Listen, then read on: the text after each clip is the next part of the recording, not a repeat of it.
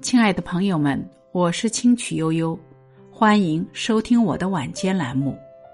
今天想和大家分享的是：能断才能得到。握在手里的不一定就是我们真正拥有的，我们所拥有的也不一定就是我们真正铭刻在心的。其实，人生很多时候需要自觉放弃，放弃一个心仪却无缘分的朋友。放弃某段投入却无收获的感情，放弃某种选择，也许会因放弃而伤感，但伤感并不妨碍我们重新开始。安然一份放弃，固守一份洒脱。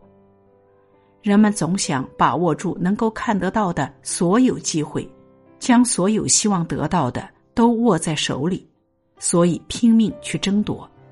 一些人总是强调。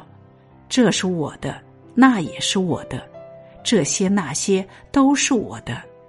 一旦我的东西被侵犯，就会很痛苦，或者很愤怒。他们从来没有想过，若想拥有，首先要学会放弃。上天对每个人都是公平的，他关闭了你的一扇门，必然为你打开一扇窗。我们拥有的。或者极力试图拥有的，并不一定就是内心中最希望得到的，也不见得就是我们最想要的。